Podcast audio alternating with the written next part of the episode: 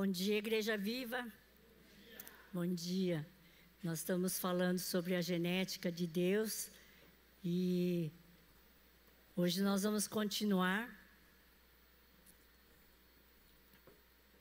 Como é o ano da expansão, como é importante a gente pedir para Deus Pai, Jesus e Espírito Santo expandir dentro de nós. Né? E nós somos criados à imagem e semelhança de Deus, mas nós perdemos né, essa imagem desde que o homem pecou. Né?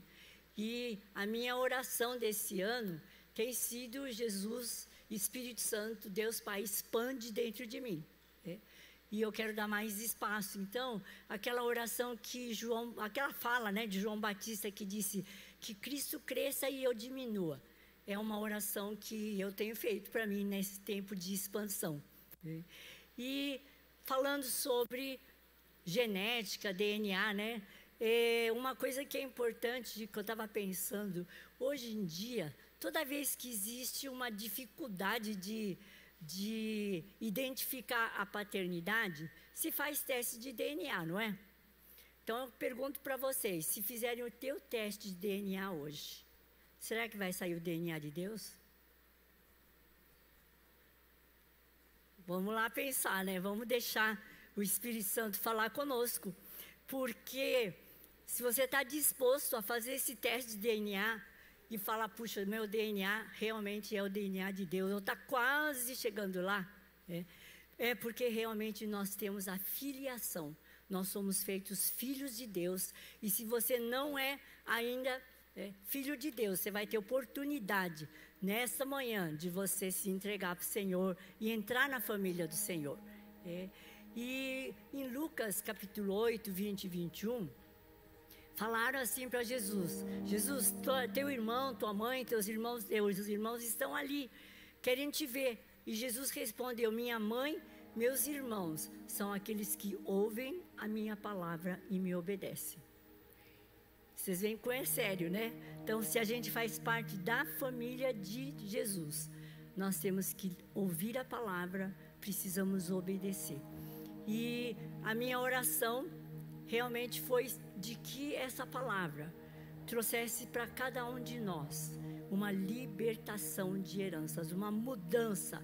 Deus é um engenheiro genético, ele vai mudar o nosso DNA à medida que a gente se abre para isso.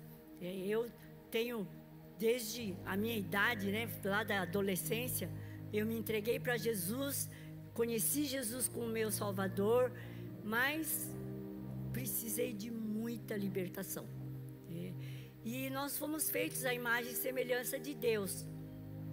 Mas se a gente for olhar no capítulo 3 de Gênesis, é, Deus, capítulo 1, Deus criou o homem à sua imagem e semelhança. No capítulo 2, a gente já vê, depois da queda, o que aconteceu com os filhos de Adão, Caim e Abel. Quando a Adão e Eva é, pecaram, desobedeceram a Deus, vocês sabem que começou o medo, o esconder-se de Deus, a culpa, a acusação.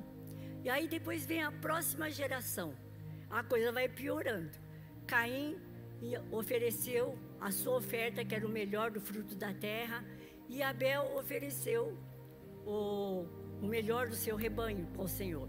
E o Senhor Deus se agradou da oferta de Abel e não de Caim.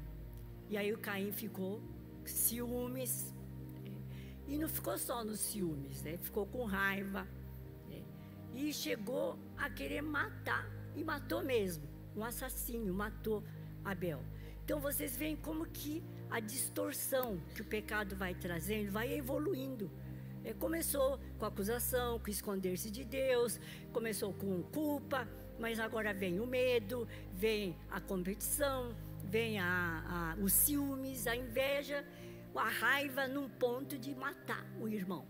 E ainda a arrogância, né? porque Deus fala assim: é, Caim, cadê seu irmão? Ele fala assim: sou porventura cuidador do meu irmão? Não é uma arrogância isso? É o jeito como ele responde para Deus, uma falta de respeito. É.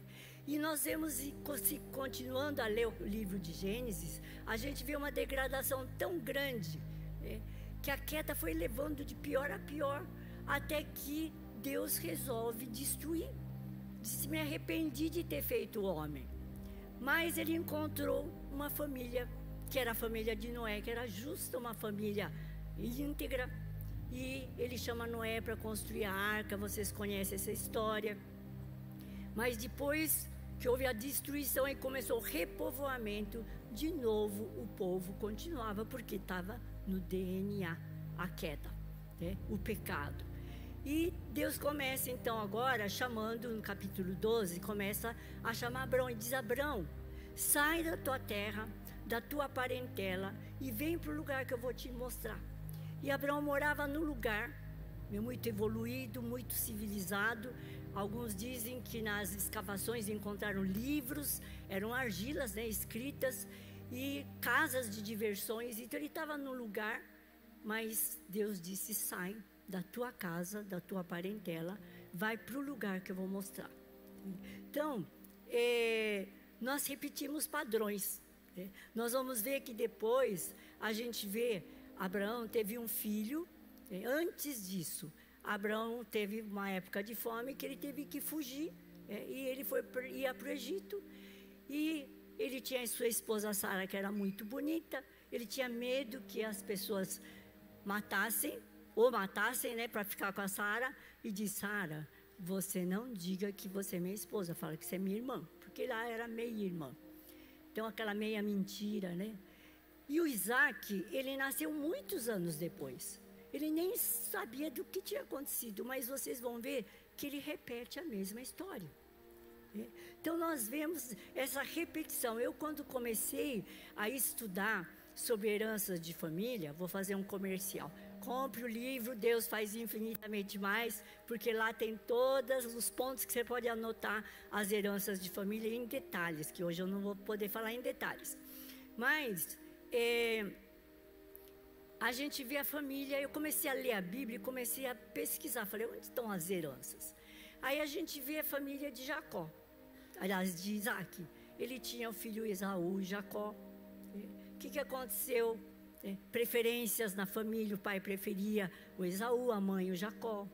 Dessa preferência surgiu inimizade, ciúmes, espírito de assassinato, né? Esaú disse: Eu vou matar meu irmão. É. E a gente vê também na família de Jacó é, se repetindo o mesmo padrão: mentira, preferência. Jacó gostava mais do José. Aí vem os ciúmes dos irmãos. Vocês percebem que as coisas vão se repetindo. E nós também trazemos os nossos padrões, as nossas condutas, comportamentos maus que a gente precisa se libertar como filho de Deus, para ter o DNA de Deus, nós precisamos. Jesus Cristo veio para nos salvar. Ele veio para nos tirar desse lugar de pecado, né, de iniquidade, que iniquidade quer dizer somatório de pensamentos distorcidos da linha materna e paterna. Então ele veio nos salvar desse lugar.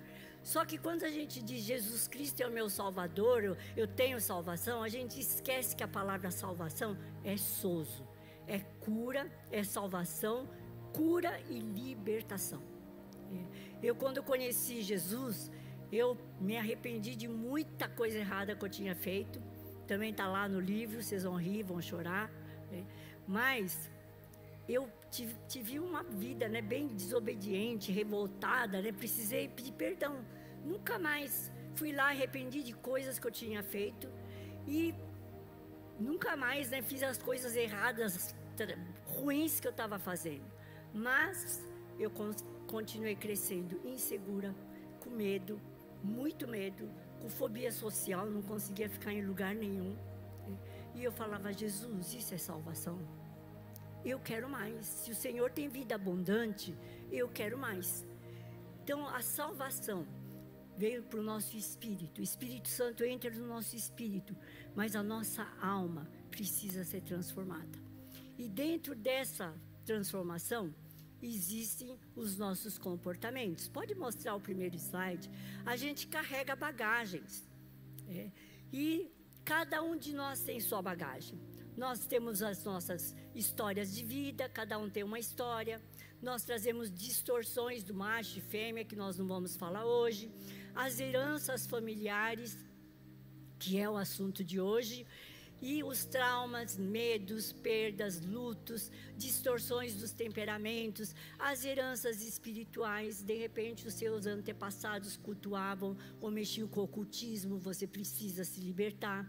Seguinte, e a gente carrega heranças boas e más. Né? Nas boas, nós somos feitos à imagem e semelhança de Deus, mas também nós carregamos as heranças más, né? que são as heranças que nós precisamos, das quais nós precisamos nos libertar. Né?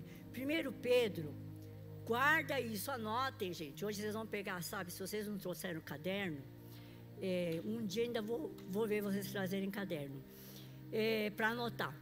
Ou pega aquele anotação, notas do seu celular, mas escreve, dia tal, tal, eu decidi me libertar de tal herança. Aí cheguei em casa e anota no caderno. Né? Eu tenho três cadernos que o dia que eu morrer, minhas filhas vão ler todas as experiências que eu tive com Deus, porque a gente esquece. Eu anoto e às vezes eu releio, porque sabe, quando a gente olha o passado, vê o que Jesus fez por nós, a gente se anima a continuar, a prosseguir e tem fé para prosseguir. E 1 Pedro 1, 18, 19 foi um dos trechos que, na época que eu estava estudando heranças, eu descobri e falei, gente, está aqui na palavra de Deus, o que Deus pode fazer para nós. 1 Pedro, sabendo que não foi mediante coisas corruptíveis, como prata ou ouro, que fostes resgatados do vosso fútil procedimento que vossos pais vos legaram, mas pelo precioso sangue como de cordeiro, sem defeito, sem mácula, o sangue de Cristo. Então Jesus veio para nos tirar do fútil procedimento que nossos pais nos legaram. Outra tradução está escrito vã maneira de viver que por tradição recebeste de vossos pais. Por quê? Porque a gente vai passando a mesma coisa de uma família para outra. Outra tradução diz para salvá-los do estilo de vida vazio que herdaram dos seus antepassados. Você já perceberam algumas coisas da sua família que você fala, eu jamais vou fazer isso, e daqui a pouco vocês estão fazendo? Já perceberam? É. Por quê? Porque são heranças que estão ali, nos nossos genes. E Jesus morreu para uma libertação total. É, é, diz lá em Isaías 51 que ele foi moído pelas nossas iniquidades. É tão gostoso a gente pensar né, que lá em Isaías 53 diz assim: o fruto do penoso trabalho ele verá e ficará satisfeito. Às vezes eu pergunto para o Senhor: Jesus, o Senhor está satisfeito com tudo que o Senhor fez para mim? É gostoso a gente perguntar, porque às vezes ele vai falar assim: estou sim, estou muito satisfeito, mas tem mais. Você pode melhorar, você pode ser melhor. então, a gente precisa lembrar que Jesus pagou um preço muito alto para nós vivermos uma vida de religiosidade medíocre. Ele nos chamou para vivermos uma vida abundante. E essa vida abundante, é, a gente sabe que nós podemos ter e tudo de acordo com a palavra do Senhor. E hoje, é, a neurociências, ela comprova tudo que a palavra de Deus diz. É impressionante. Né? Tem uma, uma neurocientista, a Rosana Alves, que ela, ela é pesquisadora, ela disse que as pessoas perguntam para ela assim: é possível ser uma neurocientista e crer em Deus? Ela fala assim: é impossível você ser uma neurocientista e não crer em Deus, porque é prova de tudo que Deus tem falado e tem feito. E se vocês forem ver, né, hoje a gente existe, tem o conceito de neuroplasticidade, que se fala mais, né? já se falava antigamente, mas não tanto como hoje, que a capacidade do cérebro de reorganizar seus neurônios. Sabe que você pode nessa manhã começar uma reorganização dos seus neurônios. Né? É, se adaptar à mudança e aos estímulos. A capacidade de aprender e reprogramar. Né? Eu dou sempre o exemplo do aparelho de ortodontia.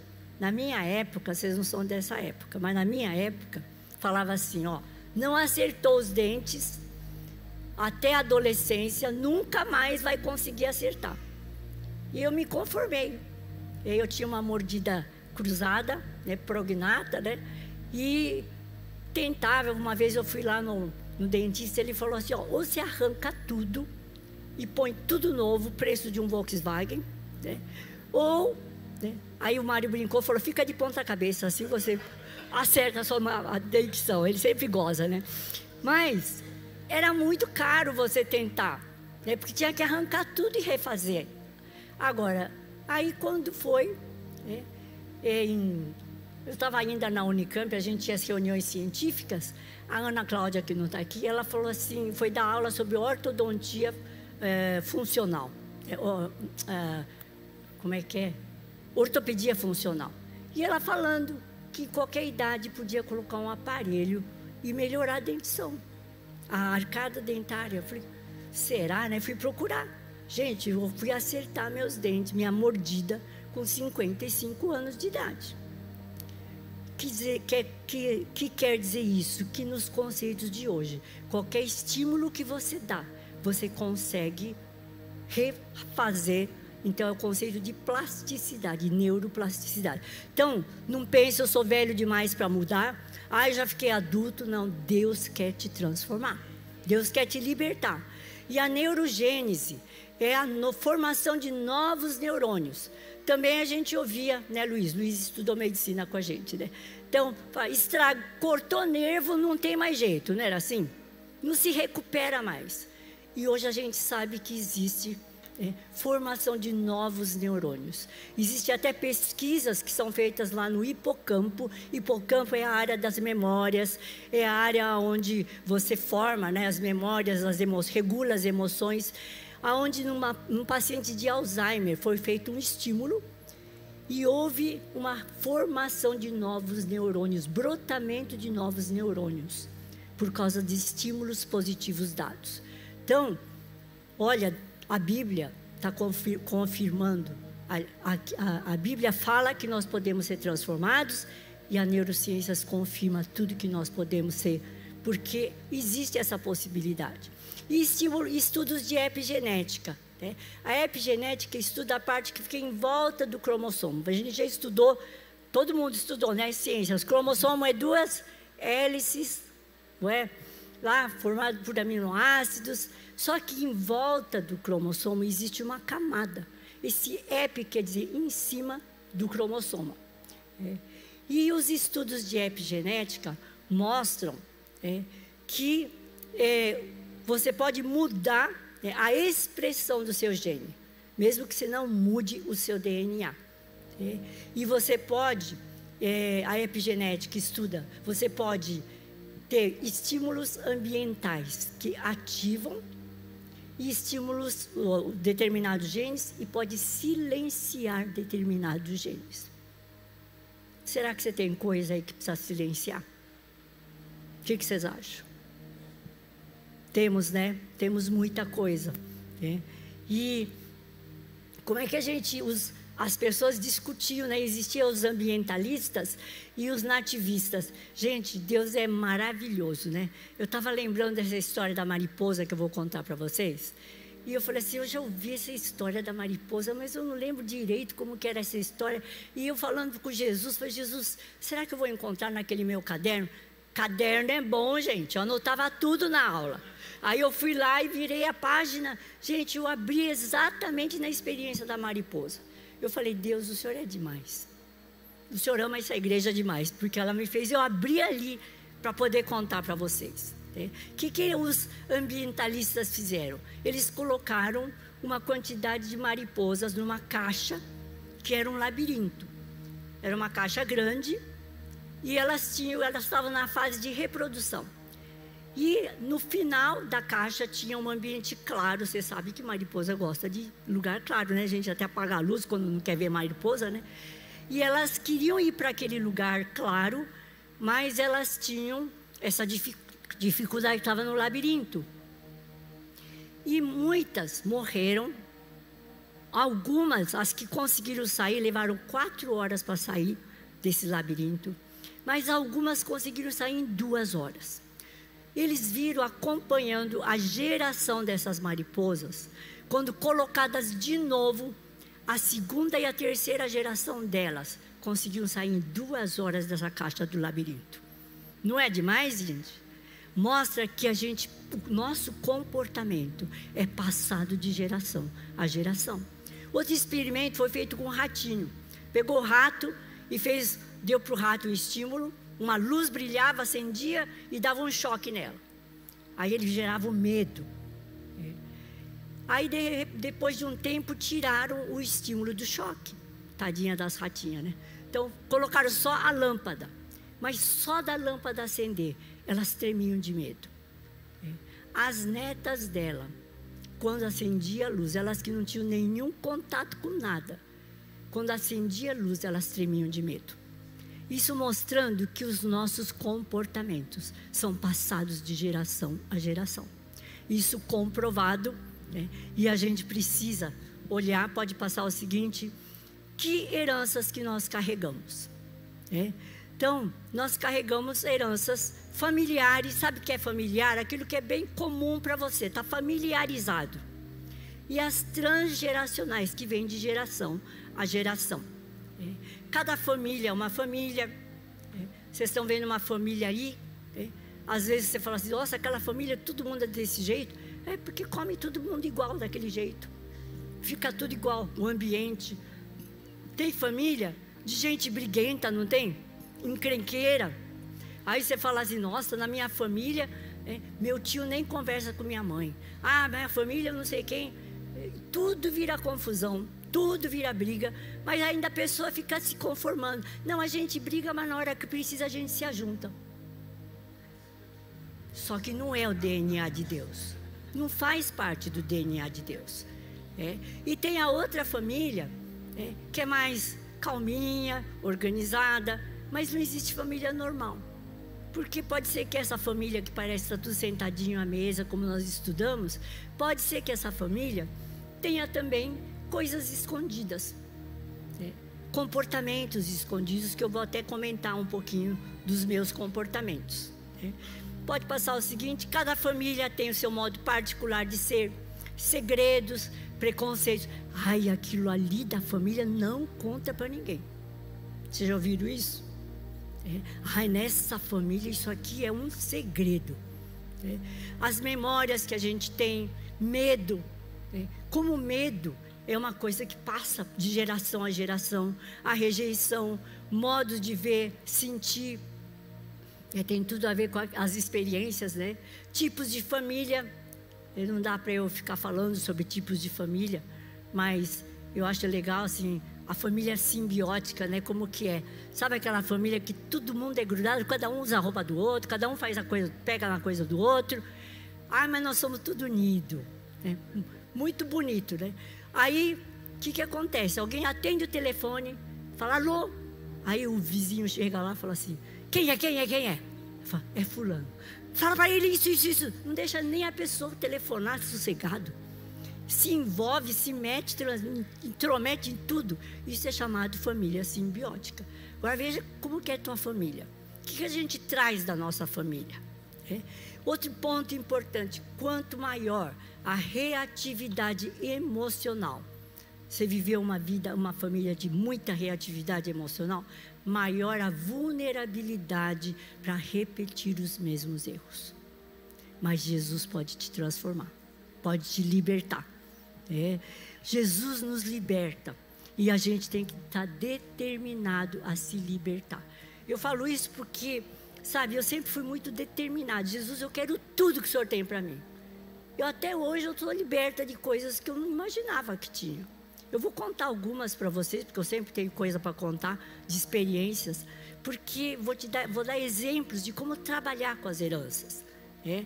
Mas é, tem fracassos na finança. Hoje, se eu tiver tempo, eu conto dessa história também. Né? É, na vida emocional, no trabalho. Né? Tem gente que tem fracassos sucessivos. Né? Adultério, traição, muitos na família. Né? Impureza sexual, abusos. E o genograma, quando a gente faz um gráfico da família, a gente consegue ter um retrato. Ah, na minha família, meu tio tal fazia isso, isso, isso. Ah, agora que eu estou enxergando que meu pai também. Ah, e meu mãe, meu irmão também. Então, a gente vai repetindo os padrões. Só que agora nós somos da família de Deus. Nós somos da família de Deus e temos que ter o DNA de Deus. É. E a gente precisa descobrir as heranças. E o Espírito Santo é que vai agir. Você está disposta? Você está disposto? Deixar o Espírito Santo falar com você. Rebeldia à autoridade, desânimo para as coisas do dia a dia, pessimista, sabe, na família. Vai fazer alguma coisa? Ai, não vai dar certo não. Acho melhor você não fazer isso não. Você vai ver como vai dar errado. Tudo. É. E traz consequências, porque você está dando legalidade para o diabo agir. É. Aí o pessimista fala assim: não, não é que eu sou pessimista, eu sou realista. Quem já ouviu falar isso? Eu já ouvi. Né? Então, é que eu sou realista, né? Então, irritabilidade, impaciência, indignação, inimizade, encrenqueiro. Gente, eu tenho exemplo de tudo para dar para vocês. É? E eu, eu, ia um dia numa reunião e eu falei assim: eu vou falar isso, isso, isso. O Mário falou assim: não vai falar. Eu falei: por que não? Ele falou: porque você fica indignada. Aí o seu modo de falar perde as coisas. E eu fiquei quieta. Eu fui lá falar com Jesus. Falei: Jesus, o Mário falou que eu fico indignado. Não estou dedando ele. Eu quero saber o que, eu preciso mudar que eu fico indignada. E eu comecei a orar. Falei, Jesus me mostra de onde vem, onde está a raiz dessa indignação. E eu comecei, no tempo de oração, Deus começou a mostrar a minha família. Sabe aquela família de japonês, tudo certinho, certinho, tudo inteligente, só burrinha era eu. Todo mundo faz tudo certinho. Aí quando as pessoas fazem umas coisas meio, né, fica indignado. E eu percebi isso. E graças a Deus, né, eu tenho minha irmã Ruth, né? Ruth, levanta a mão para todo mundo saber que você é minha irmã. A gente sempre se reúne, né, para falar sobre as heranças, coisas da família. Eu fui na casa dela, ela morava aqui perto do bar, de Barão Geraldo. Eu fui lá, falei, Ruth, aconteceu isso, isso. É. Eu falei para ela, Deus mostrou que existe uma raiz, uma herança de indignação na nossa família. Aí falei para ela, falei, você percebeu? Porque ela tem uns anos lá mais do que eu, então ela viveu na família. Ela disse, ah, eu percebi. A gente era muito correto e criticava todo mundo que não andava do jeito que devia andar. O que, que nós fizemos? Eu estou explicando para vocês fazerem a mesma coisa. Nós pedimos perdão, nós duas Falamos, Jesus nos perdoa de todas as indignações da nossa família, toda a crítica, todo mal-estar que a gente causou nas pessoas. Nós oramos e nós juntas, crendo na palavra de Mateus 18, 18, tudo que ligardes na terra será ligado no céu, tudo que desligardes na terra será desligado no céu. Nós duas oramos, nós desligamos da nossa vida, da vida dos nossos filhos, netos e bisnetos toda herança de indignação. Não quer dizer que a gente ficou desindignado assim, ó. Não. A gente precisa persistir, sabe por quê? Eu dou o, o exemplo do caminho. Os nossos neurônios, eles estão acostumados a fazer aquele caminho, igual aquele caminho na grama. Você vai todo dia naquele lugar, todo dia, cava a grama, fácil, né? Qualquer lugar que você vai, ah, vou pelo caminho. Só que a gente precisa fazer reflexão fazer esse caminho. Para refazer, você vai ter que caminhar um tempo até que o teu neurônio fale assim: não vai mais lá porque o caminho está aqui. E é o Espírito Santo que vai fazer isso em nós. E nós precisamos entender né, que existem muitas heranças que nós trazemos. Acesso de ira. A gente fala, ah, na minha casa todo mundo grita, todo mundo fala palavrão, eu também vou falar. Não, não gosto, detesto minha família porque faz isso. Mas na hora do aperto, você está repetindo a mesma história. Não acontece isso, gente? Está lá fazendo a mesma coisa. Jamais farei isso. Está fazendo. Por quê? Porque está lá na herança da família. É, acessos de violência, murmuração, tem gente reclamão, é, gente sem iniciativa, apatia, não tem sonhos orgulho, altivez. Eu precisei também de uma libertação da raça. Lembra que Deus disse para Abraão: Abraão, sai da tua terra, da tua parentela.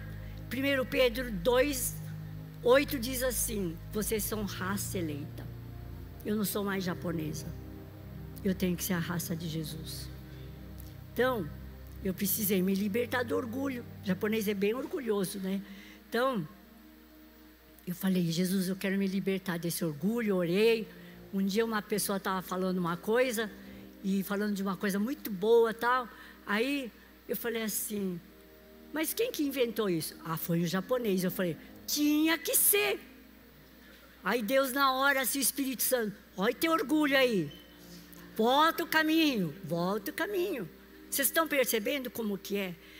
É tão inconsciente, a gente vai fazendo. E Jesus, mas o Espírito Santo, se você deseja ser transformado, é como Deus falou é, para Jacó: Não te deixarei enquanto eu não fizer o que eu te tenho dito a teu respeito. Eu vou te abençoar. Eu não vou te deixar, eu vou trabalhar com você até o fim. Qual é a nossa parte? Se dispor a ser trabalhado é, amargura, falta de perdão, vingança. Então, na minha família, às vezes os irmãos brigavam e não ficava sem falar. Sabe que você leva isso para o casamento? Fica bravo, dá uma, dá uma gelada né, no marido ou na esposa, fica quieto. Sabe o que, que é isso? Espírito de vingança. Deixe ele saber que ele tá, me fez mal. Não é verdade? Deixe ele sentir. Nem vou falar com ele para ele sentir o que fez comigo. Nós vamos nos libertar. E eu precisei, eu percebi, falei, gente, era isso, é espírito de vingança. Eu preciso me libertar disso, Jesus. Eu quero me desligar. Porque o Senhor perdoa, o Senhor não é neurótico, o Senhor não fica em cima do meu pecado. O Senhor perdoa e o Senhor esquece. Por que, que eu preciso ficar judiando do outro para saber que errou? Gente, a gente faz isso, não faz? E o Espírito Santo vai falando. Quanta coisa ele vai falando à medida que você se abre. As infidelidades no casamento que é familiar, abuso, traição, as impurezas morais que a gente estudou no GPS. Anota tudo que você está percebendo agora. É. A inimizade, não sei se a Priscila lembra disso, né? Minha Pri. A Pri era uma santinha. Mas a Pri é, e a Carisma, elas brigavam muito. Porque uma era muito certinha, a Pri, né? E a outra era bem bagunçada, né? Então, e eu orava e falava, Deus, né, tira essa inimizade. Um dia Deus falou assim, mostrou para mim assim, mas você era briguenta. Aí eu falei, é verdade. Eu preciso me libertar dessa herança. E lembrei de todas as vezes que eu briguei com minha irmã, que era muito certinha. E eu pedi perdão para Jesus. Eu chamei as minhas filhas, eu vira e mexe, eu chamo elas quando descubro herança e falo: Olha, me perdoa, porque eu passei para você essa herança. Me perdoa. E também nós vamos desligar. Eu já desliguei, mas nós vamos juntas desligar todo espírito de inimizade. Vocês estão percebendo? Eu estou dando exemplos para ver como a gente tem que trabalhar com esse tipo de herança, para a gente ter a genética de Deus. É, nós precisamos silenciar os maus comportamentos. Isso é genético, gente. Lá na epigenética existe uma camada é, que cobre o gene. Nessa camada existem umas estruturas que você pode mudar. Você silencia algumas coisas ruins, você passa para a próxima geração. Silenciado o teu mau comportamento. Isso é o que Jesus faz em nós. Não é demais? É. E tem uns processos lá que a Priscila entende, né? De metilação, acetilação lá, para acontecer isso. Pode passar só para vocês terem uma ideia do que é estuda a epigenética. É, a gente tem esse cromossomo, que é esse X aqui, né? se for desenrolando ele, vai ver que tem umas cromatinas e tem umas substâncias que é o que cobre o gene. E essa camada que cobre é que pode ser transformada. Essa camada é que transforma, é que é responsável pelos nossos comportamentos. E a gente pode passar comportamentos transformados por Jesus para a nossa geração.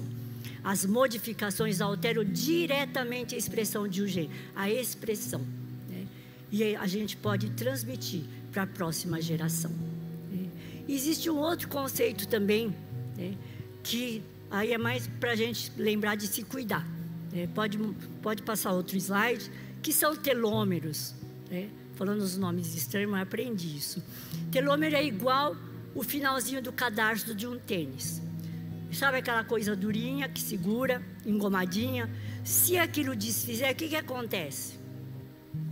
Não dá nem para passar pelo furinho do tênis, porque fica tudo cheio de fio solto.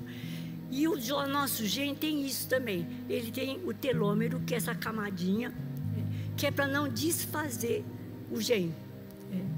E eles fizeram experimentos né, e perceberam que na velhice a gente vai diminuindo esse telômero. Né? Mas também tem pessoas que sofrem muito quando é criança, já tem um encurtamento. E também existem certos tipos de atitudes e até com a alimentação nós podemos retardar esse processo de encurtamento do telômero. Por quê? Porque isso mantém aquilo vivo e dá longevidade e qualidade de vida. Pode passar. Como que a gente vai orar para nos libertar? Alguém descobriu alguma herança aqui? Descobriram? Ninguém levanta a mão? Ah, bom. Porque eu descubro sempre. É? Achei que se já tivesse DNA de Deus, estavam sendo arrebatados ali. Mas nós descobrimos sempre.